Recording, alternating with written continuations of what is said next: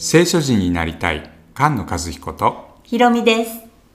新明記の33章神の人モーセが死を前にしてイスラエルの人々を祝福した祝福の言葉を読んでいきます新明記32章に続いて、これも物語文の中の歌ですね。うんこの歌が書かれた状況や背景が、まあ、はっきりわかりますので詩篇よりも取り組みやすいですよね死ぬ前に相続人一人一人に祝福の言葉を語るのは創世記のヤコブの言葉を思い出しますよね。うん創世記の49章ねヤコブが子供たちを集めてそれぞれにふさわしい祝福の言葉を与えたルベンよ、シメヨンよ、ユダよと言って終わりの日に起こることを告げたんですね。うん第二サムエル記の終わりのところではダビデが死ぬ前の相続の言葉として詩篇の18編そして23章の祝福の言葉が書かれています。救いの裁きの言葉とうん。祝福の言葉うん。という構成で、新明記の32章と33章の形に似ていますよね。うん。祝福の言葉の始めは天の父からアダムに与えられた「埋めよ増えよ地を従えよ」の言葉でしたよねそして創造の7日目に祝福して聖であると宣言されましたね。うん民数記の6章の大祭司の祝福の言葉も思い出しますただこの33章の歌で一番思い出さなきゃいけないのはアブラハムの契約ですね。約束の地が与えられるその約束の時がいよいよ来るその時の歌がこの33章ですアブラムよ、恐れるな。私はあなたの盾である。あなたの受ける報いは非常に大きいという箇所ですね。うんこの33章の歌の最後に「主はあなたを助ける盾あなたの勝利の剣」と歌いますけれどこのアブラハムへの約束を思い出しますその約束が与えられたのは、カナンの王たちと戦って勝利を得た時ですね。うんそしてメルキゼデクが現れてアブラハムを祝福します祝福を受けよ、アブラム。あなたの手にあなたの敵を渡された。うんアブラハムが受ける報いが非常に大きいその報いというものは相続ですよね相続人と相続地それが約束されている祝福です。この33章の祝福の言葉は主が王となったという言葉で始まって主は共に住んでくださるという言葉で終わります。イスラエルの民をエシュルンという愛称で呼びかけるんですよね。うん、最初の段落は教えを与える知恵を与えるという段落です。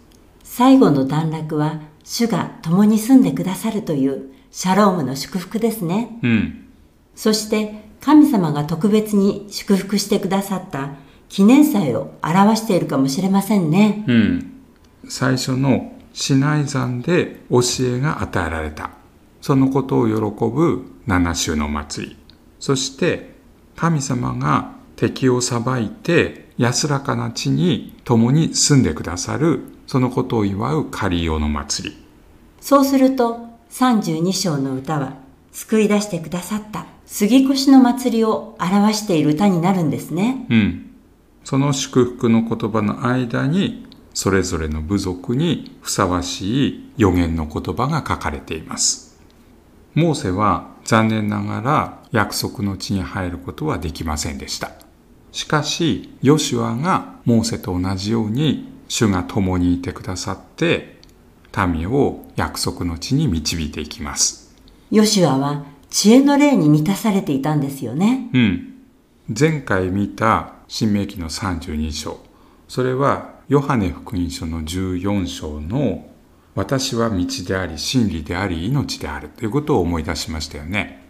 この33章の歌はそれに続く御霊の箇所を思い出します。主イエス・キリストが父の身元に行ったら約束の御霊を送るという箇所ですね。うん。そこで御霊のことを助け主って言うんでしょ？その助け主はあなた方と共に住む、あなた方と共にいると何度も言いますね。主を愛して主の言葉を守る人、その教えを喜んでいる人と神様は共に住んでくださる。この新明記の33章の言葉も主イエス・キリストにおいて実現します。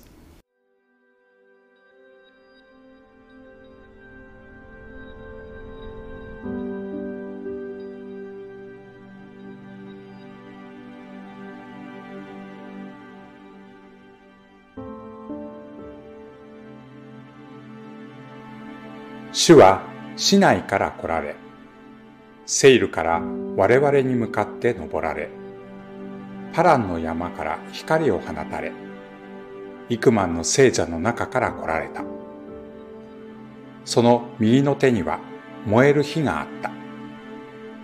誠に主はその民を愛される。すべて主に性別されたものは御手のうちにある。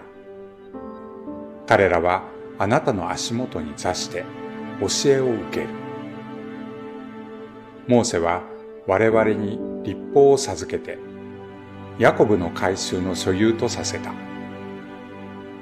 民の頭たちが集まり、イスラエルの部族が皆集まったとき、主はエシュルンのうちに王となられた。ルベンは生きる、死にはしない。しかし、その人数は少なくなるであろう。ユダについてはこう言った。主よ、ユダの声を聞いて、彼をその民に導き返してください。見てを持って彼のために戦ってください。彼を助けて敵に当たらせてください。レビについては言った。あなたのトンミムをレビに与えてください。ウリムをあなたに仕える人に与えてください。かつてあなたはマッサで彼を試み、メリバの水のほとりで彼と争われた。彼はその父、その母について言った。私は彼らを顧みない。彼は自分の兄弟をも認めず、自分の子供をも顧みなかった。彼らはあなたの言葉に従い、あなたの契約を守ったからである。彼らはあなたの掟をヤコブに教え、あなたの立法をイスラエルに教え、勲功をあなたの前に備え、反祭を祭壇の上に捧げる。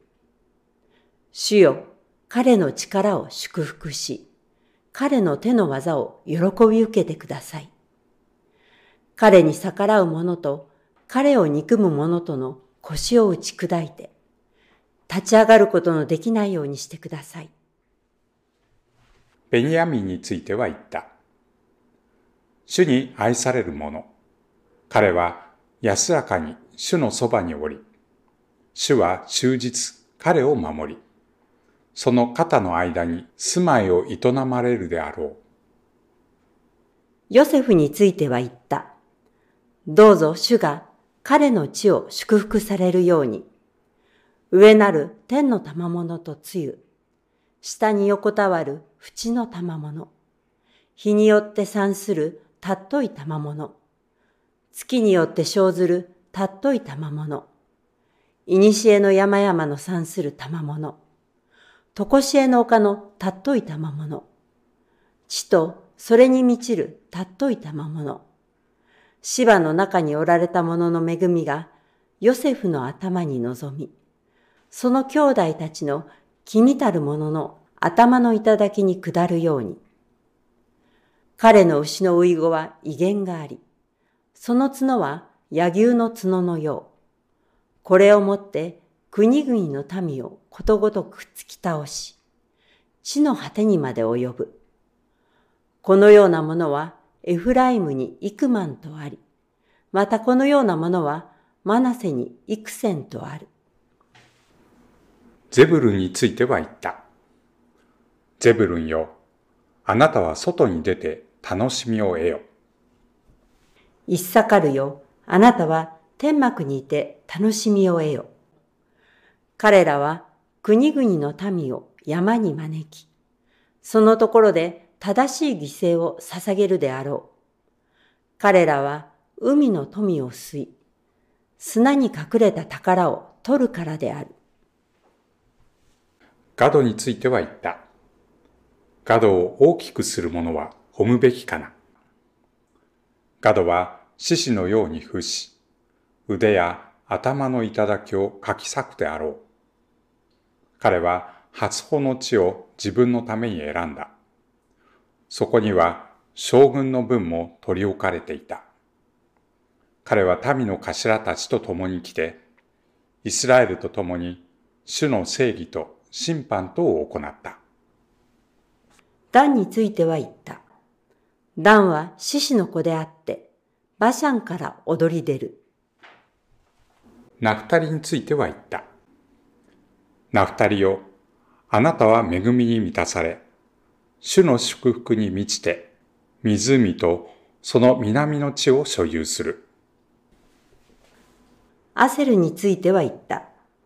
アセルは他の子らに勝って祝福される。彼はその兄弟たちに愛せられ、その足を油に浸すことができるように。あなたの勘抜きは鉄と聖堂。あなたの力はあなたの年とともに続くであろう。エシュルンよ、神に並ぶ者は他にない。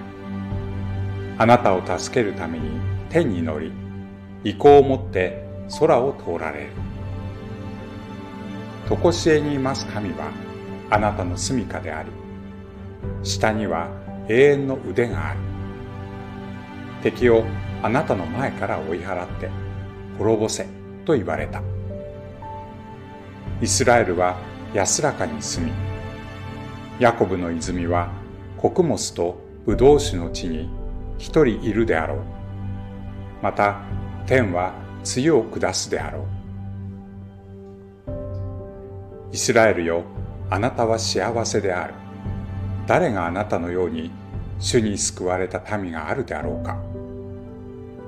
主はあなたを助ける盾、あなたの意向の剣、あなたの敵はあなたにへつらい服し、あなたは彼らの高きところを踏み進むであろう。